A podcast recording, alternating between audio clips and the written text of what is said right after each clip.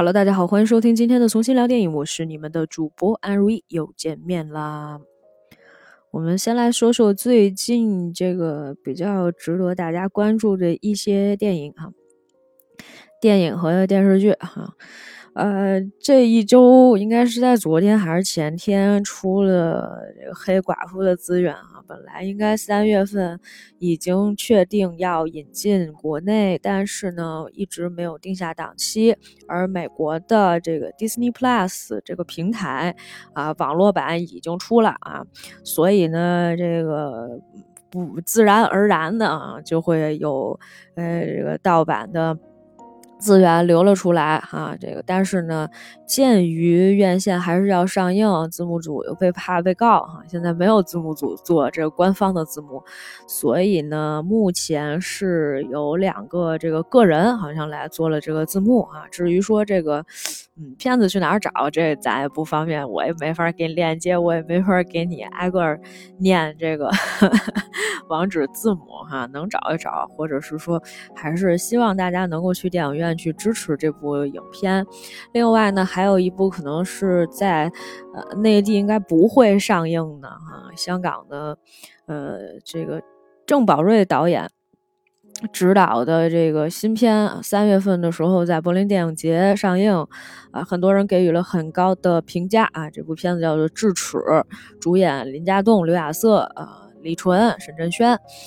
呃，片子我看完了，嗯，这个可能很多人觉得说之前确实是评分还蛮高的，有很多人觉得它整体都是这种黑白的色调呀，包括对这个环境的一些描述啊，人与人之间的这种关系啊，还是呃有非常多的一些亮点啊。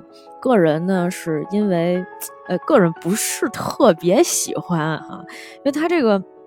片子啊，就是他老在垃圾堆里面捡尸体，啊，就老出现这样的一些戏，而且呢，就是黑白，不光是黑白，它就是里面有很多的场景。虽然其实它这个调度做的很不错，就包括一些，因为他经常要去找这个尸体啊，然后说垃圾场呀，就各种这种呈现呀，然后美术啊都做的不错，就真的很是很像垃圾场，非常垃圾的那种。那啊，各各种声音哈，然后这个苍蝇在那儿飞来飞去，让你觉得哎呀，这个气味马上就要从这个屏幕里面透出来的感觉啊。呃，大家觉得这个环境意境描述的还不错，然后包括人性之间啊一些这个赎罪啊，包括这个怎么样才能呃这个重新。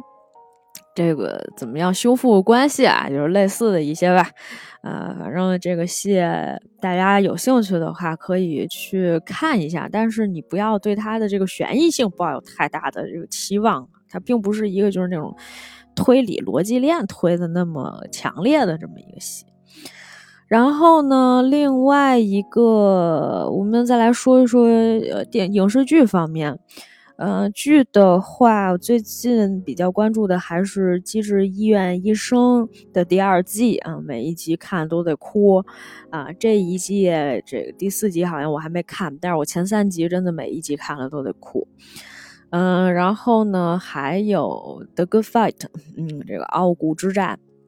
第五季也开了哈，这我才知道啊，这一季里面又又大换血了啊！除了戴恩还在以外，啊，就是又有了新的这个主角又进来，然后包括一些老的这个角色又退出哈。第五季，到底要演什么样的故事啊？大家继续可以呃跟进下去，因为剧情上面还是蛮跌宕起伏的。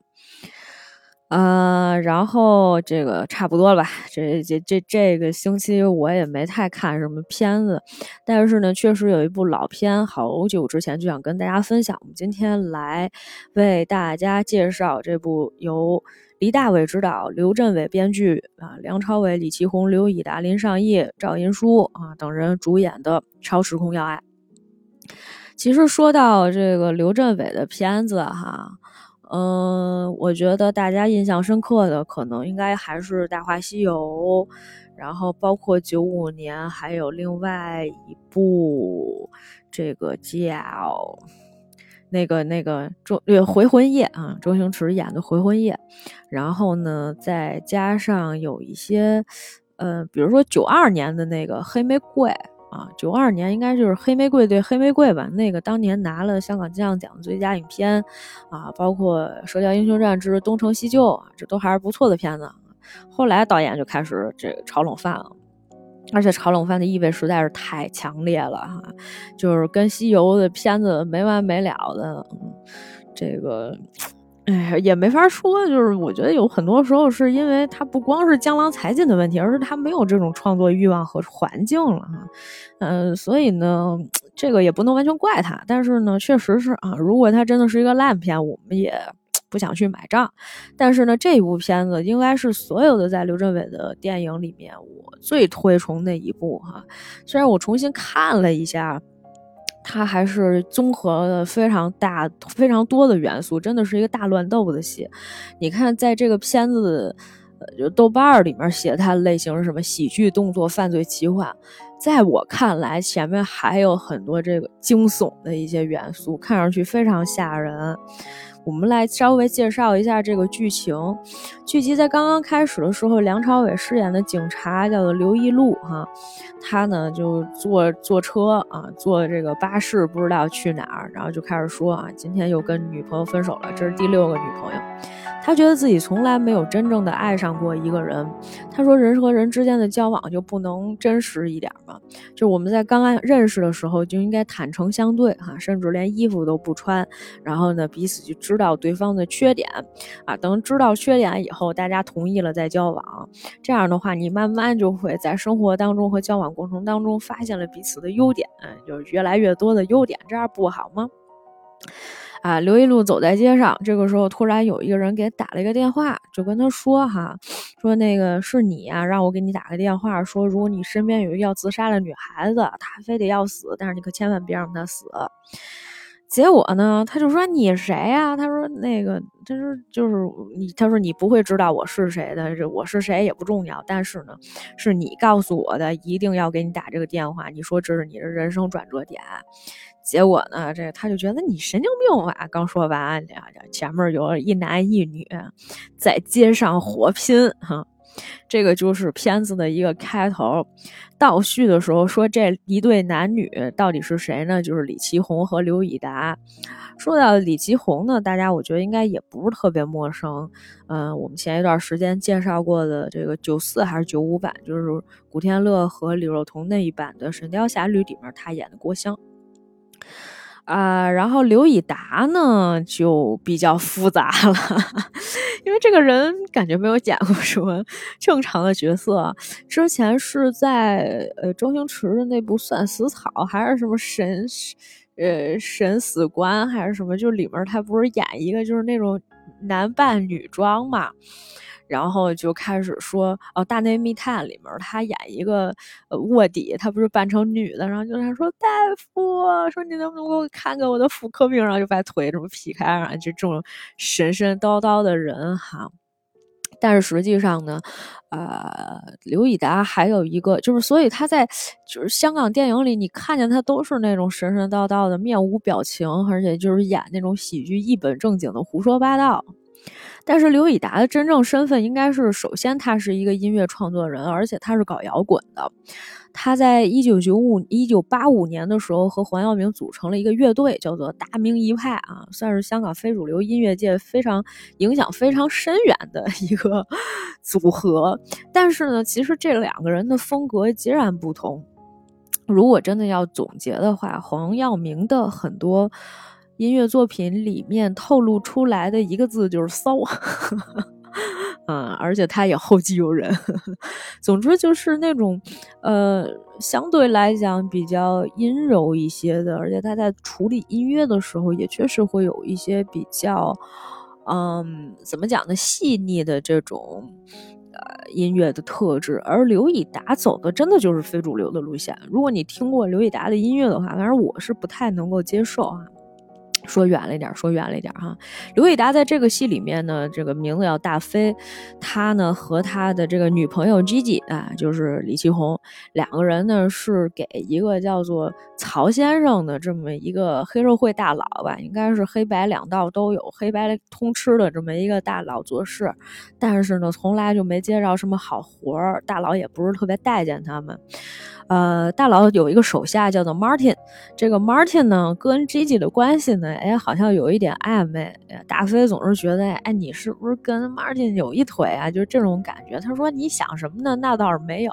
但是你有没有想过，我们每一次为什么老板都给我们干这活儿，这么就是就是特别边角料的那种，从来不让你接一大任务。有一天呢，Martin 呢就在曹先生的授意之下。安排给大飞和基基两个任务，一个呢是把车里面的一箱货，但是他们不知道这货是什么，把货送到海边儿。另外一个事儿呢，就是去接一个女孩试镜，说那女孩要去，呃，这个演戏、拍戏试镜。结果呢，这俩人开始的时候刚送人，送东西，送着送着这木箱里边，说这后盖里面到底什么呀？然后会打开一看，跑来一个人，满身是血啊！俩人就说：“哎，这这这不行，这不行，这不能让他跑了，咱咱得送货，得送过去。”然后就送到了一个那个人，应该是一个就是那种地下医生啊。呃，地下医生说：“哎，这个人没有死啊，我这个。”嗯，已经把他救回来了哈，没有生命危险。但是这个人呢是深圳杀人王，说那个手脚都被打断了。我这刚给他，刚给他安上，这俩就觉得我靠，这也不是什么好活儿。你说惹了深圳杀人王，将来怎么办是吧？还说没事没事，咱们去接第二个任务吧。第二个任务呢，是接一个叫素群的女孩。这个女孩呢，就是母亲早亡，和父亲相依为命。爸爸开了一个就是这种小门脸啊，卖点儿这个吃的，应该是。然后呢，他们就说把这个他女儿呃接走，说我们去试戏啊。他爸说，哎，我就这么一个女儿哈，是吧？哎，希望你们能好好照顾她啊。结果没想到呢，这个吉吉呢就在这个车上哈。开始的时候，这个跟曹老板一块儿这聊天，聊着聊着呢，这曹老板就不太对劲儿了，说：“哎，你叫什么名字？”问他叫几句。哎，来来来来一口，好嘛，就拿着那个白粉哈，想让他们吸一下。结果呢，后来，嗯，这个。这这这个曹先生就嗨大了，嗨大了之后呢，就呃强暴了这个女孩，而且这俩人，嗯，就是大飞和基金呢，就这俩人本来就比较怂，就一直在那喊说：“曹先生您干嘛呢？”曹先生，曹先曹先生叫了半天，结果曹先生干嘛？不行是吧？这个这结果都强暴完了，曹先生突然之间。给了大飞十万块钱，说不管是安抚费也好呀，还是这个怎么处理，你们自己看着办吧。给了十万块钱，然后呢，这个大飞呃就是跟这个吉吉商量说这怎么回事儿？这怎么办呢？哎，吉吉就是说那就回去得跟他爸爸说呀。嗯，我从一个女性的角度上来讲，就是这个事情已经发生了啊。那那那我们也只能接受事实是吧？大飞说你这不行，你这不行，回去他爸得非得把你砍了不可。结果大飞想了一啥主意呢？说那个就说是这个女孩去试戏，试的就是这个要被强暴的戏啊。结果他还还拍了照片，他爸说这个这看上去挺真的呀。哎，这个时候呢，他们就没有把素群。呃，送出来，苏洵还在车上，等苏洵这俩人还在那儿解释呢，就是说，哎，如如如果是真的的话，您也不会怎么样哈。这爸爸听着就感觉呃好像不太对啊，哪里不对？结果这个苏洵呢就就颤颤巍巍的，就整个人连站都站不住，然后裙子都被撕开了，然后嘴角也都是血什么的，也身上青一块紫一块的，把这个门拉开，然后进来往那一坐，就浑身打抖，发抖。他爸看着就不对，然后就说：“哎，那个我给你们做了这个汤，说那个煲了汤，哎，我给你们都盛点儿吧。”就第一开始的时候，姐姐还说那个给你四万块。大飞说才四万块，你你给人家曹先生给你十万，你吞这么多，结果呢，这记者说那那那那个可以可可以再谈，又又噎给他爸呃一万块钱，结果呢，这个当时孙权他爸就把这个钱啊就放在桌子上，说我给你们盛汤，结果他说你你你看他爸好像没什么事儿，这俩人觉得说那那咱怎么办？是不是可以走了？结果没有想到呢，这个时候，那个苏洵他爸爸在厨房里面突然之间就自焚了，就真的把自己烧起来，说苏洵爸爸对不起你。这一场特别特别的悲壮哈。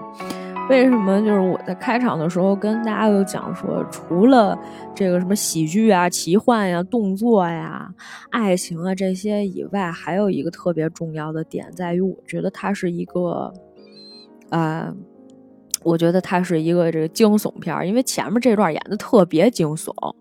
就是曹先生这个人本来就是一个这种黑白两道通吃的黑社会大佬，然后呢，这个强暴了这个小姑娘。这个戏演的特别吓人，而且它一直都是那种非常暗、非常暗的色调。这个戏里面大部分的色调都是非常暗的，就是那种，呃，蓝色啊，然后这个就昏黄的街景啊，就基本上都基本上都是蓝色调的，没有你看见什么阳光呀、什么这黄色的，它都是偏冷色系的。啊，我们接着说哈，这个于是乎呢，这个。这个他们一看这个情况，两个人可能就跑了，回去跟曹先生汇报这个情况。曹先生呢，特别把，呃，这个大飞和吉吉分开聊这个事儿，就挑拨他们俩关系，就是想让他们俩自相残杀。所以呢，他们才走在路上的时候，不是两个人就火 并了起来吗？啊，就是开始在街头，是吧？一男一女，然后在那儿互相射杀，结果呢，这个，呃，一下子就打中了这个走在路上的刘一路，被刘一路被打伤了这脖子上，啪一枪，哈，打着大动脉了，一下送医院去了。然后他在抢救的过程之中呢，他偏过头去看见另外一个地方呢，还有一个女孩在被抢救，就是那个同样也不想活、想自杀的那个素群。呃，这个刘一路在弥留之际，哈，跟这姑娘说：“你不要死啊，你不要死。”感觉是在用意念跟这姑娘说这话。但是下一秒钟，这俩人都被推到了停尸房，说是停尸房哈，但是呢，这个可能是剧组实在没钱了，就他们把这个房子，就是他们把这两个床就推到了一个普通的一个地儿，也没有冻上，也没有其他尸体，就给他俩推那儿去了啊！一盖，那梁朝伟？灵魂就出出窍了吗？出窍了之后呢，他就看见了一个姑娘，衣不遮体，没有衣服遮什么体？他就说：“哎，你这干嘛？怎么回事啊？是吧？就是说你不能死啊之类的。其实他俩已经是，呃，这个互相就是已经是这个灵魂上面的沟沟通了，是吧？他说你不应该死的。这女孩说：我在这儿也没有什么可留恋的。”啊，刘一路问他：“那你家人呢？”啊，苏洵说：“呃，我家人都已经死了，而且呢，也从小没有什么人关心我。到目前为止，最关心自己的人就是你了。”啊，这个，然后结果呢？他就说：“哎，那没几个人受得了我。”然后结果这个，呃，苏洵说一句什么话？他说：“没关系啊，你可以把你的缺点都告诉我。那么以后呢，我就会发现你这个人的各种，呃。”优点了，然后这个时候呢，刘一路突然说：“我靠，是吧？”啊，一下子就回到自己的身体里面去了。他想说：“哎呀，你看这姑娘，他醒过来之后，他发现那姑娘死了，他还去亲了这姑娘的额头一下。他说：‘我没有想到啊，我第一次爱的一个人竟然是个死人，我一下子就失恋了。’”然后呢，这个结果，这个这个 Gigi 跟大飞两个人继续这个开始火并哈，还没有结束。结果呢，这个。呃，当时吉吉是吉吉跟大飞两个人到什么程度呢？就是要买军火，然后他俩在互相打电话的时候呢，就是也是不信任对方嘛。大飞以为吉吉就在自己门口吉吉也以为，呃，他敲的那一扇门，开开门之后的。就是那个人，就是大飞。结果他俩同时开枪，发现大飞杀死了一个，呃，送外卖错送外卖的人，而 Gigi 呢，好像是打死了一个以什么什么人来着，我不记得了。结果呢，就有人报警了，警察就开始追 Gigi，Gigi 就开始拿着那种大冲锋枪在那儿打，一通打，扔扔炸弹。后来大飞就开个这个摩托车，骑个摩托车，然后呢就给他救过来了，就就说你赶紧上车啊！就两个人就开始变成了这个亡命鸳鸯。结果俩人呢就躲到了一个，因为这会儿就站在一条船上，两个人就躲到了一个寺庙里面。躲到寺庙里面呢，他们就在那个电视上，好多媒体就在那报道，然后他俩举一小牌旗儿，然后那个那大飞就在那跟呃镜头前面说说那个老板。说那个，你现在赶紧给我们解决我们外边这些警察，是吧？然后说不然的话，我们就把你强奸小女孩的事情啊，全部都抖露出去。结果呢，这个老板就在那儿看电视，嗯，Martin 就问说：“曹先生，这事儿怎么办？”他说：“啊，钱啊，我是不会给他们，也不会给他们解决问题的。那个咱们这个手底下不是有两家媒体吗？说把这个事儿给他做大啊，让飞虎队出去。”亲自解决了他们，我让他们死在七百万人面前，是吧？就是因为这不是香港，就是这些人口嘛，然后就是直播呢，跟着，然后结果呢，这个这个时候呢，呃。那个谁也来了，就是当时不是这个谁醒了吗？这个刘一路醒了吗？他一看，哎呦，这俩人在电视上呢，这俩人跟那女孩有关系啊，对吧？他跟素群有关系，他就知道素群怎么回事儿啊，所以他就来现场了。来了现场之后呢，结果他们发现，哎，我靠，这事儿还没完。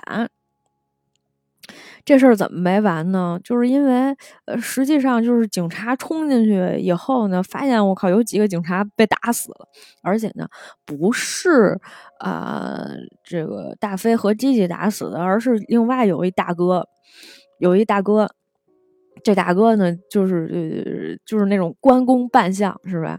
然后往那一坐，非得说自己是一个关公，然后有一庙祝，有一大爷，那庙祝被绑在那儿了，然后就是。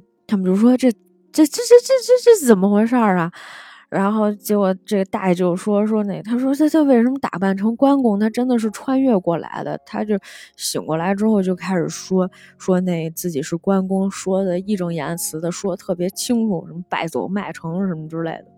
然后结果那个庙祝就是用特别垮的那种声音说：“他什么他什么关公，他就是什么村口挑大粪的啊！他欠了我好多钱，他要不还我，在这装疯是吧？还把我绑起来，然后就杀了很多人。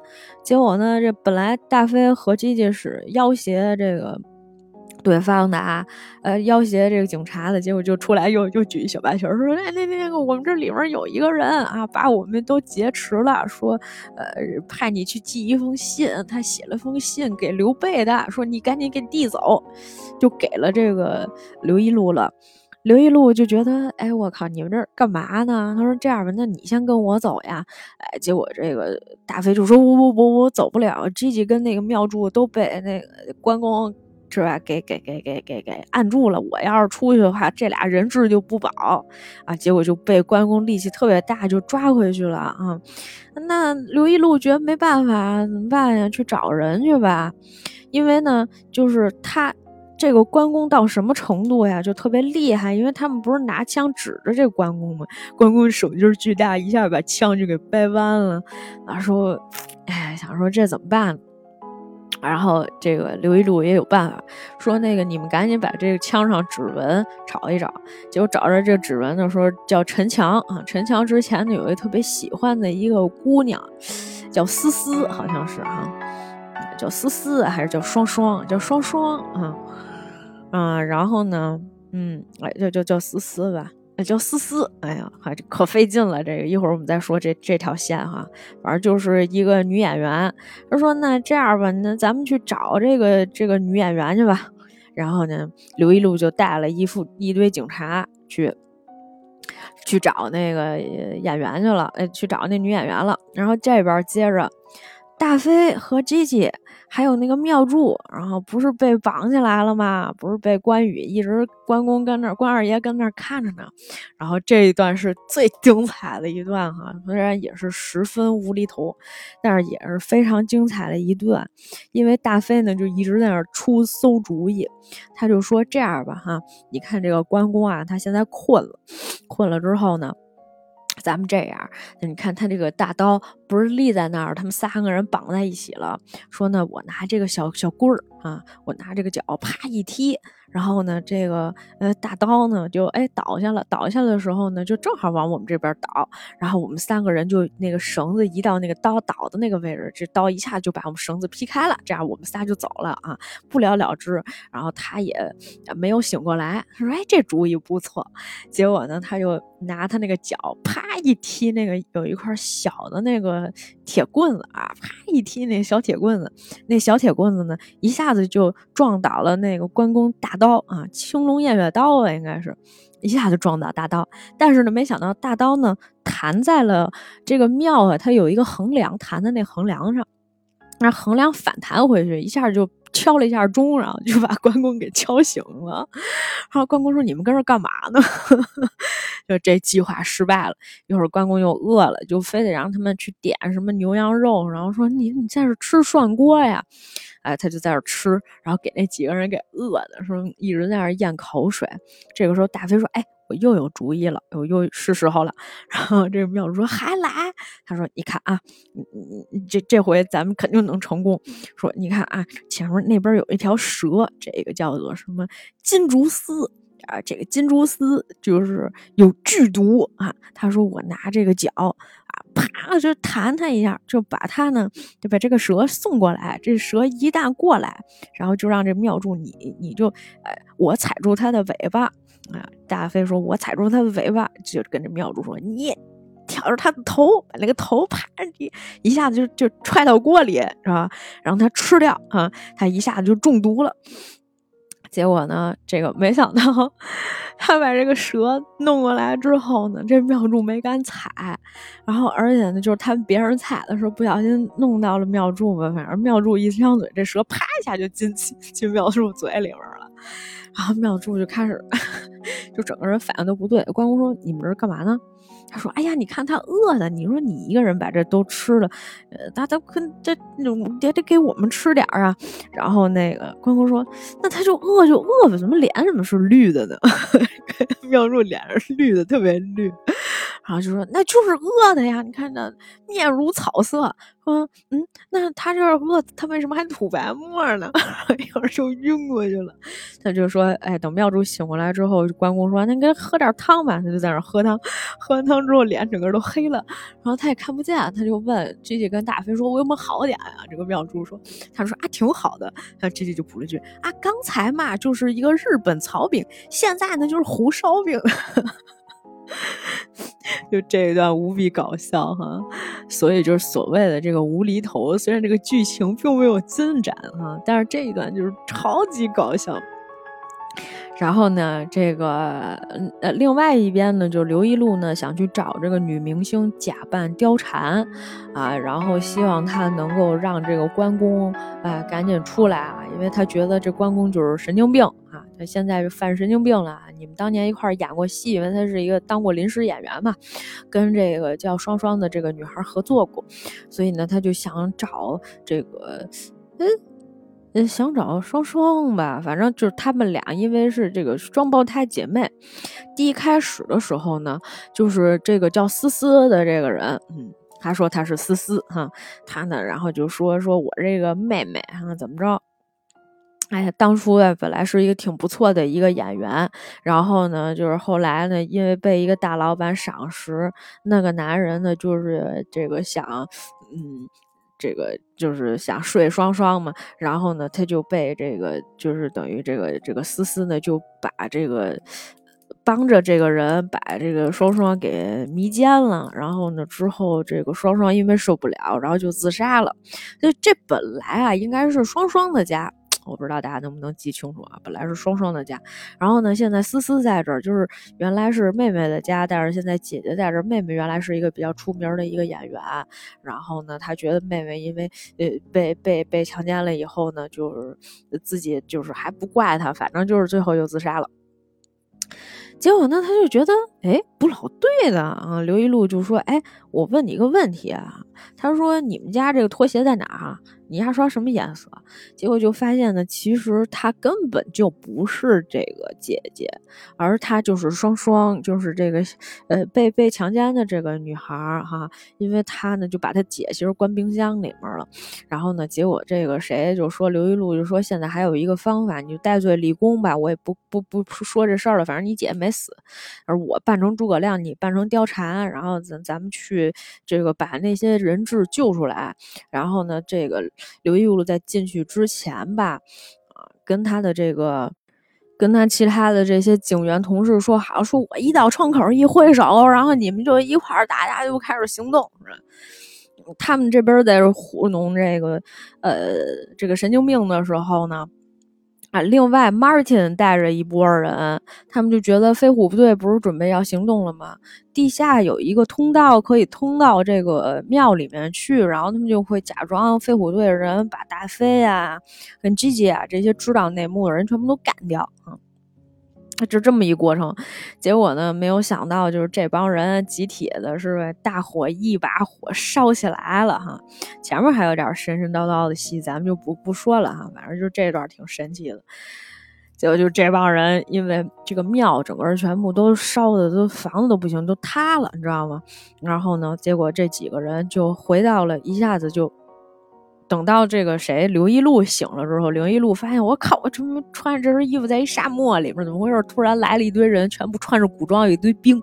然后呢，这个八两金啊，就是一个长得特特丑的那个，如花还是谁？哎，不是如花，是另外一个人。反正就说说那个那个说啊，军师好像叫是军师吧？说哎，你可找到你了。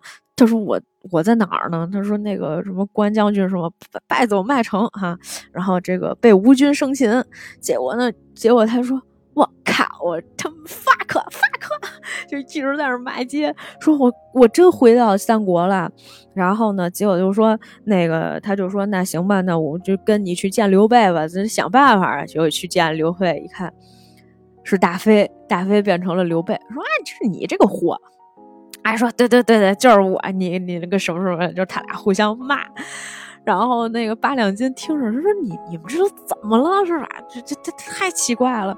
然后他说我们大飞说我们已经来两天两三天了，然后后来说啊还有谁？说你看赵云和张飞啊啊，一看这个。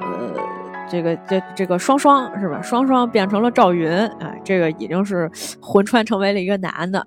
然后 Gigi 变成了张飞，哎，也魂穿成一个男的，就李奇红剃了个大胡子，跟那儿天天啊，这个还抓了个东吴逃兵，还有一堆人。那个东吴逃兵带头的就是 Martin，还想说到底发生了什么呀？结果呢，就是他们几个人啊，就坐在一块儿。然后当时好像是说那个谁也也也也也也在哈，就是这个，嗯。啊，这前面还没出现了，就说那我们几个人聊聊吧。这个大飞、思思、J J，还有刘一路哈，什么 Martin，然后几个人开始聊。这里面有一段挺有意思的贯口哈，我把台词接下来了，来我们来学一下哈。就当时 Martin 还被捆在那儿，就说：“哎，我们在这聊会儿天儿啊。”这个呃，大飞跟那个八两金演的那个人哈，哎，就是反正他们蜀国的一个底下的一个人吧，蜀国的一个。谋士啊，我们就说蜀国谋士，就跟着蜀国谋士我们聊天。这谋士就想说：“哎呀，他们你们怎么天天自己私底下聊天？我怎么什么都不知道呀？是吧？就特别难受。”这个时候，Martin 就被绑在那儿说：“说起来有一匹布那么长呀！我一睡醒就看见遍地武器和庙里那个神经病还发了疯，说什么我是东吴逃兵，二话不说拼了命就打呀！那疯子又不知道我是谁，那我还不赶快翘头？谁知道有一票跟我差不多的人制服了那个疯子，又说我立了大功，又说我。”抓了关公，还要回去跟什么主公孙权报喜。走着走着，又不知碰到什么鸟兵，又开扁那！我没兄弟打不过人家，只有被抓回来了。就反正这一段特别特别溜，这让我突然不禁想起啊，之前呃《月光宝盒》里面也有这么一段，我不知道大家有没有印象？《月光宝盒》不是那个九五年那一版的啊，是后来郑中基和孙俪又曾经演了一版。郑中基我当时不记得他是不是演赵子龙啊，反正也是穿越的那一部，里面也有这么一段 贯口，是因为。那段也特别搞笑。那段戏是什么呢？那段戏是他抱着阿斗，本来以以为就是他。这个本来以为他应该是就是去的是蜀国，结果呢，他抱完阿斗就说：“主公，我把阿斗带过来了。”然后结果抬头一看，是那个谁郭德纲演的嘛？他说：“嗯，你是不是应该叫我丞相？”他抬头看，喂，走错军营了。然后呢，曹操突然掏出来一把剑，就指在他那儿说：“他说你说吧。”因为什么？他说：“我就怕你说来信不信。”他说：“那你说来听听。”于是乎就有了那一段特别经典的贯口。这段贯口是这样的。五百年前的一个下午，我一如往常的工作，劫财不劫色。当时我抓了一个女的，但是我并没有成人之危。于是奇妙的事情就由一把紫青宝剑开始了。一个痞子莫名其妙的拔出了剑，还非要说是我拔的。而这个叫做玫瑰的女人又完全相信，还非要跟我成亲。我当然不答应啦。于是我就拼命跑，拼命跑，拼命跑，拼命跑，拼命跑，拼命跑，终于让我跑赢了牛魔王。不对，我是那个女的，就是长得像牛魔王的那个女人喽。她送了一个月饼盒给我，我砰的一声到这附近，顺便带了阿斗。到你这里来喝杯茶吃月饼啊，你信不信？然后呢，就在这个曹操说：“哎，你跟我说贯口啊，那我这边也有一个人能说。”然后这王祖蓝出来又说了一遍。就我觉得他特别喜欢用这种贯口，就是很生动，然后很自在，就是 就还挺有意思的，挺有意思的。嗯，我们继续继续讲。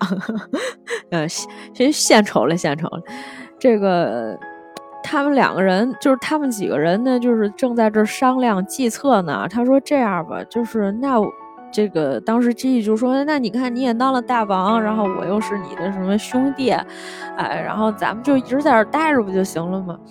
刘一路说：“按照历史来讲呢，就是。”呃，这个嗯，关公败走麦城之后，一年 以后，刘备和呃这个呃张飞就去世了。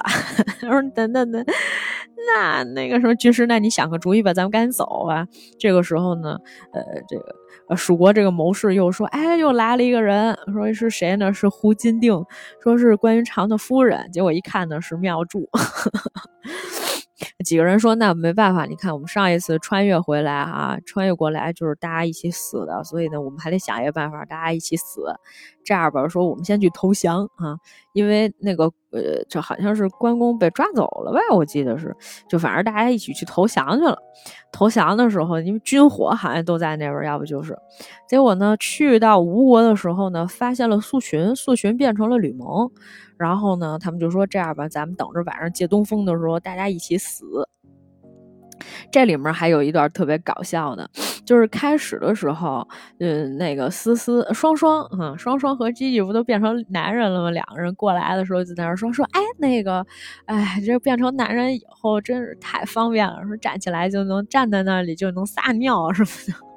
后面又开始了，就是这个关羽发现，呃，这个 Martin 啊，是吧？就这个东吴，呃，东吴逃兵跟这个。张飞啊，眉来眼去，摸摸小手，就 他就觉得，我靠，这个三弟有龙阳之癖，但是呢，他又不喜欢 Martin，他把 Martin 推走了。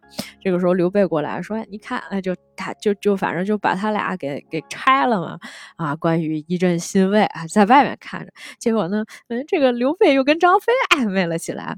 哎，这个。他就想说，哎，大哥跟三弟竟然有龙阳之癖。这个时候呢，他太太就就是那妙祝嘛，不是一老头嘛，变成了关云长的夫人，然后上完厕所说：“哎呀，现在上厕所太麻烦了，全脱像拉大便一样。”然后说：“夫人，你能不能不要满嘴污言秽语？”他说：“你管我。”然后就骂了句街啊，这一段特别搞笑。然后结果这个。他们几个人就真的去了吴国，然后就说投降，结果就把那些军火拿过来，说枪啊是这个衣架，然后说这手榴弹呢是这个红高女儿红，说一人发一个哈，就大家一块儿喝啊，就是把这个呃这个环儿得拉开是吧？怎么怎么样？结果呢失败在哪儿呢？本来他们是要拉着关羽一块儿死的，呃，当时呃这个大飞把。这个炸弹递给关关羽的时候呢，关羽说我不喝这个，啪就给扔了。结果他一扔，就大家就想说，那那那他就不死不了，那大家都没法死，就把东西就全，大家就把炸弹全扔了，然后就开始炸起来了。那他们就弄了一个车，就是那种带轮的，跟就是扬帆的一样，就开始就大家一起跑，跑到一个地儿，后来。关羽本来要被杀了，结果这个时候大家就说：“好，那这样吧，我们一人捅，呃，捅前面人，就说说那个我我杀关羽，呃，前面那个谁说的嘛？那个我喊刘一路说，我喊一二三，说大家一起动手，每个人排队是吧？排到最后一个，Martin 说，哎，呃，不不对啊，就是你杀我，我杀他，反正大家一起嘛，对吧？这样的话必须得大家同时死。”结果那个 Martin 就说：“那不对，我最后没有人捅我呀，是吧？”然后那个他们说：“那你自己再捅你自己一刀不就得了？”哎，说这这这这好这好。然后呢，结果呢，没有想到就是关就是关羽躲开了，你知道吗？就反正大家一通混乱。呃，在这过程当中啊，我忘了说一点，就是成为了吕蒙的宿群，第一开始是不想跟他们相认的，说自己就是吕蒙。然后呢，其实很重要的一个原因，是因为他不想再回到现在的这个时空里面去了。他觉得自己在这儿挺好的呀，就他其实是在逃避他的现实状态，因为他没有办法去面对。呃，家人已经都没有了，而且呢，自己，呃，这个肉身是吧，也被糟践。嗯，这活着没有什么太大的意义。结果呢，这个刘一路呢就跟他说：“那我就跟你赌一把，是吧？我就跟你说，我们晚上要跑路，我们这些人要自杀。说那个你要是有本事的话，你就去告诉那个孙权去。”啊，然后呢，就是他，反正就是大概意思就是什么呢？我希望这次你能跟我一块儿走，就是他用真情打动他嘛。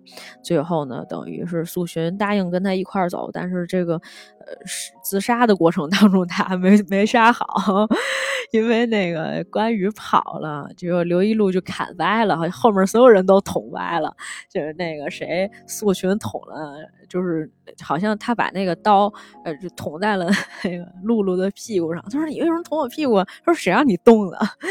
然后那个谁，呃，大飞是被被砍头上有一大斧子，就立在中间，他就回过头去看 Gigi，Gigi 说，哎。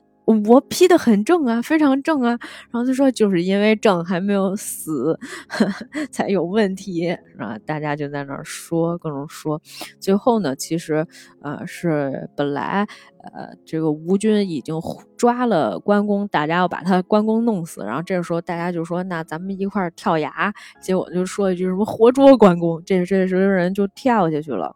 这个时候呢，苏洵并没有跟他们走，苏苏洵抓住了一个岩石边儿。然后呢，一脚就把刘一路踹下去了，呃，所以就他等于没走，他然后就回到了那个三国的那个阶段，然后就开始好好像是要把那个关羽杀掉嘛。然后呢，这帮人现在又活了过来，是吧？呃，结果活了过来之后呢，就几个人穿个病服坐小巴，就 死尸复活。就其实之前刘一路已经复活过一次了，这次他又复活了哈。几个人坐在小巴上，结果那个刘一路就说：“我靠，这事儿咋办呀？就是我也没救下来素群。”啊，他就说那那个吉吉跟大飞，你们有什么打算呀？他们说，你看我们又得罪了这个曹先生，然后呢，我们觉得香港也没什么，呃，待下去的必要了，说我们要离开香港香港了，然后就，呃，坐坐车。然后就下车了，然后后来他们呃那个露露和那个妙柱也是说各自回家下车了。最后 Martin 就说说那我也不可能给曹先生干事儿了，说那我找个地儿躲起来吧。然后最后走之前呢，跟这个司机说说那个最后这给钱哈。然后呢，当时这个谁就觉得他其实觉得挺绝望的，就说我也没有救到。嗯，苏群，这怎么办呢？是吧？结果呢，就有一天他在街上又一次开车的时候，他碰见了曹先生。他刚想下车，这时候过来一个女的，就是那个当年的那个思思嘛，就是那个被强暴的那个姑娘，她姐姐就是为了给自己妹妹报仇，然后呢就想过来杀曹先生，结果这曹先生也掏枪，他们在混战当中呢又打到了刘一路，结果最后刘一路呢也虽然被打的那曹先生不是躺在地上了吗？他就又给曹先生几枪，他说呃打之前他还说一句，他说下辈子不要再做坏人了，把曹先生打死了。结果呢，这个时候他就就躺下了，是吧？又开始救他，救他的时候呢，就是他旁边那个床本来原来不是急救素群吗？那个上一次，就这次就没有人就是在躺在他旁边了，只有在呃就是奇怪的角落有一个不穿衣服的这个女人，就跟他说来呀来呀什么之类的，然后就是黑幕黑屏，就是他感觉他已经要死了，然后就黑屏了。这故事就结束了，然后这个，所以就是你看我通篇讲下来哈，原本这个呃，这这这这个电影里面最最最重要的元素是排在第一的是喜剧，但是当你知道在结局的时候，他是一个 BE 了，就感觉这俩人没在一起，而且就是如此惊悚，一女鬼说你说你来你来，然后这男的放弃生命，你就感觉我靠这。这这这太可怕了！这这是一鬼片儿，对吧？就挺挺让人费解的。其实它确实是有很多的这种黑色幽默的一些题材，包括有人在解读这个片子的时候说，九八年的时候哈，呃，这个不得不提到哈，有一些事情就是，呃，九八年的时候出了一些，嗯，那个时候还就是香港的电影人哈。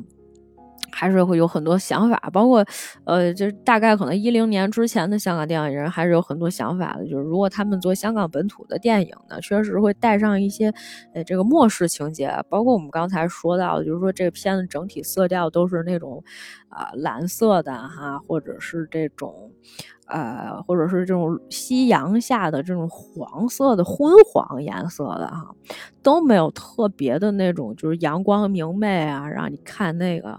嗯，东邪西毒吧，是吧？就是就那种感觉的，没有，真的没有。呃，就基本上就是非常末世的，什么男女在这个街头枪战，是吧？然后无无良的这种富富商，是吧？就跟作恶多端，但是他又控制了媒体啊，黑白通吃，啊，都是这种角色，都是这种故事啊。所以他其实。而且最后这个主角，嗯，就是死了之后，已经不想再让别人再去救他了。他就是一种，呃，对于自己未来的一种迷茫，找不到方向，找不到自己的爱的人，没有办法寻求到真爱，就这么一种，这么一种状态。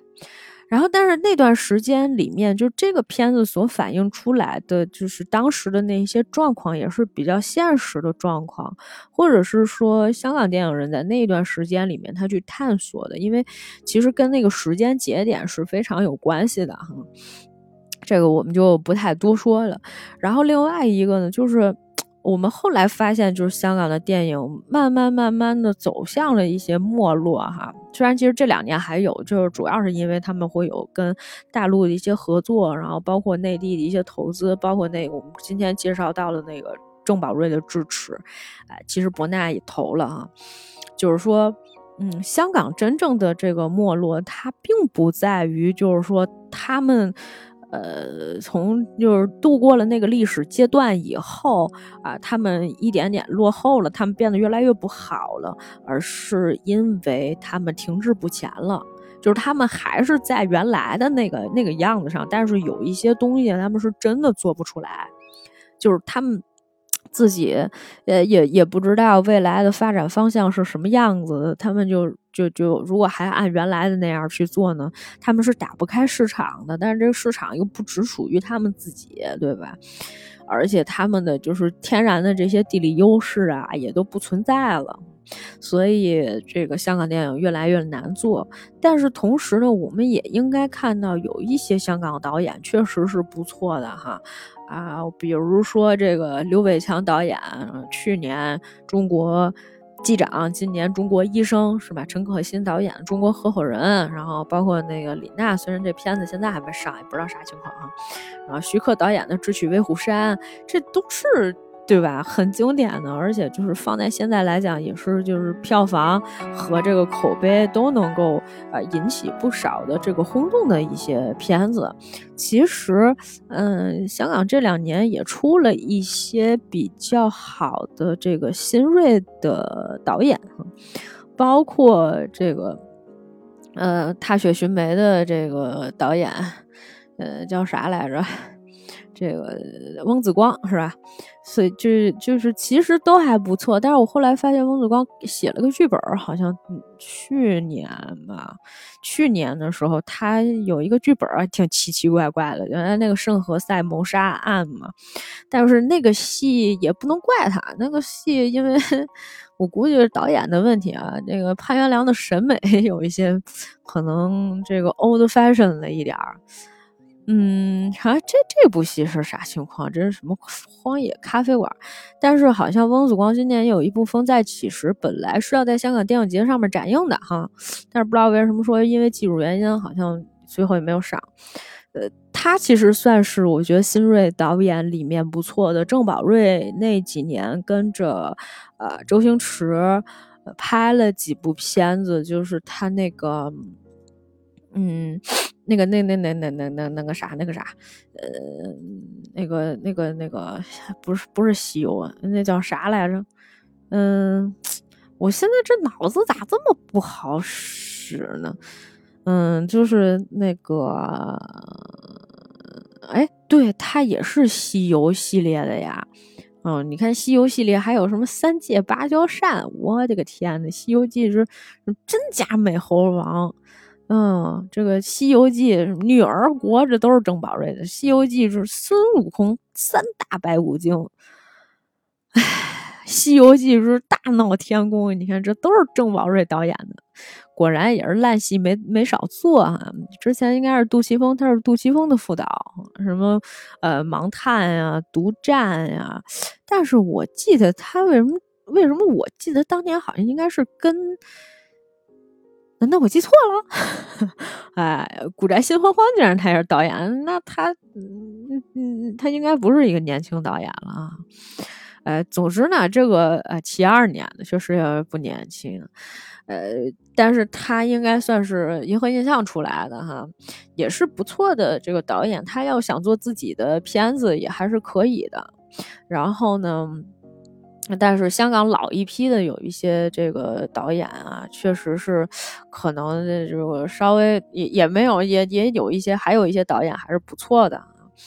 呃，总之吧，就是有人没落哈，同时也有人能够适应时代的发展。呃，我前一段时间听说他们讲那个说杜琪峰杜 Sir 好像也有一年多不知道要做什么了。哎，这个事情有点令人惆怅啊，有点令人惆怅。不知道这个大家未来都怎么发展啊？彭浩翔这两年好像没啥片子，那是我曾经一个比较喜欢的，呃，香港导演。我觉得有一些导演就是在抖机灵吧，或者是说有人讲说这个，嗯，有一些导演他那黄金的就那几年哈，哎，可能也不太行了。然后前两年王家卫。这个繁花的片花出来以后，大家觉得，嗯，这个质感是吧？你就是想想那个摆渡人前两年是吧，怎么拍的？哎，这各种问题都回来了。所以呢，其实，嗯，我觉得香港电影可能从某些程度上算是一个历史阶段的产物，它可能曾经是非常辉煌的，曾经有非常辉煌的这个历史时期，但是呢，在现在的这个，呃，就是这个历史阶段的时候，它可能需要，就是说更。更更加这个包容性更强哈，要打开他们的市场，特别是就是在回归以来，其实有很多的这个一些呃合拍片儿也好呀，或者是有很多香港的演员、导演、制作团队，然后都在往大陆这边靠拢哈。其实钱在哪里嘛，资源在哪里，大家就在哪里，这也是无可厚非的事情。嗯，也希望能有更多的这个啊，不管是哪里的这个，呃，就是反正港澳台啊，是吧？大陆呀，各个地方，咱们四处开花啊，都能够创作出更加优秀的作品，呃，以便这个能够呃更加充盈我们的生活啊。这个我觉得今天就先咱们就先聊到这儿吧啊，欢迎大家这个。如果你也对这个呃比较老的一些港片哈，就是比较感兴趣哈，呃别太老哈，就是我这个年代可能就是从九零年之后的一些香港电影。当然，如果你有一些比较好的。就是想要去聊的电影，或者想让我给大家来讲的电影，欢迎大家也给我评论留言，然后或者是私信，嗯，下次说不定我就会啊聊一些就是你们喜欢的电影，咱们来说说看，好吧？感谢大家收听今天的节目，下次再见。